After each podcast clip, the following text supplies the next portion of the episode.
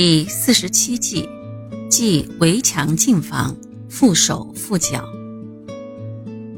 在狭窄的地方盖房子，再在周围筑上围墙，自然家和围墙之间的距离就只有一点点。这种情形会使人有强烈的压迫感，感觉缚手缚脚，而且这类房屋的通风采光一定不佳，所以。在阳宅堪舆学中，将这类房子视为不吉。这种说法即使到了现代，仍然普遍为大众所接受。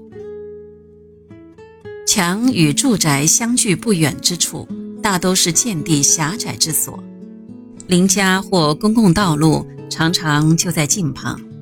如此一来，这堵墙不见也不行。既然是不能不见，所以，我们只有从改善这堵墙可能带来的缺点着手改进。首先，必须要做的是，在墙下方基底处留下约二十厘米。这样的话，既可以改善通风和采光，也可以给狭小庭院内的花草有成长茂盛的生机。还有呢，要改进的就是，因为邻家就在近处。所以不能任意的高筑围墙，最好不要超过一层楼的高度，即在二楼可以被瞧见的高度。然后和邻居人家商量，各自在窗内设些阻碍视线之物。这种利用家中开口处设置阻碍外面视线之物的做法，乃是一种常识。在北侧、西侧开了窗户的住家。这个阻碍物大概是没什么问题的，倒是在南方、北方开了窗户的人家，因为家中景象常有被外面窥见之余，所以在遮掩物上要多下功夫。百叶窗、窗帘、直立鱼鳍状物都很好用。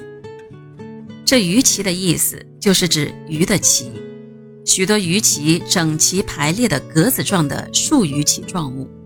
既可以确保其通风及采光，又不必担心被外面看到家中的景象。在建筑基准法中，还没有明文规定住屋与围墙之间该留下多少的宽度。但是，如果你实在必须在这样狭小的建地盖房子和围墙，不要忘了参照我们上面讲到的改进围墙缺点的方法。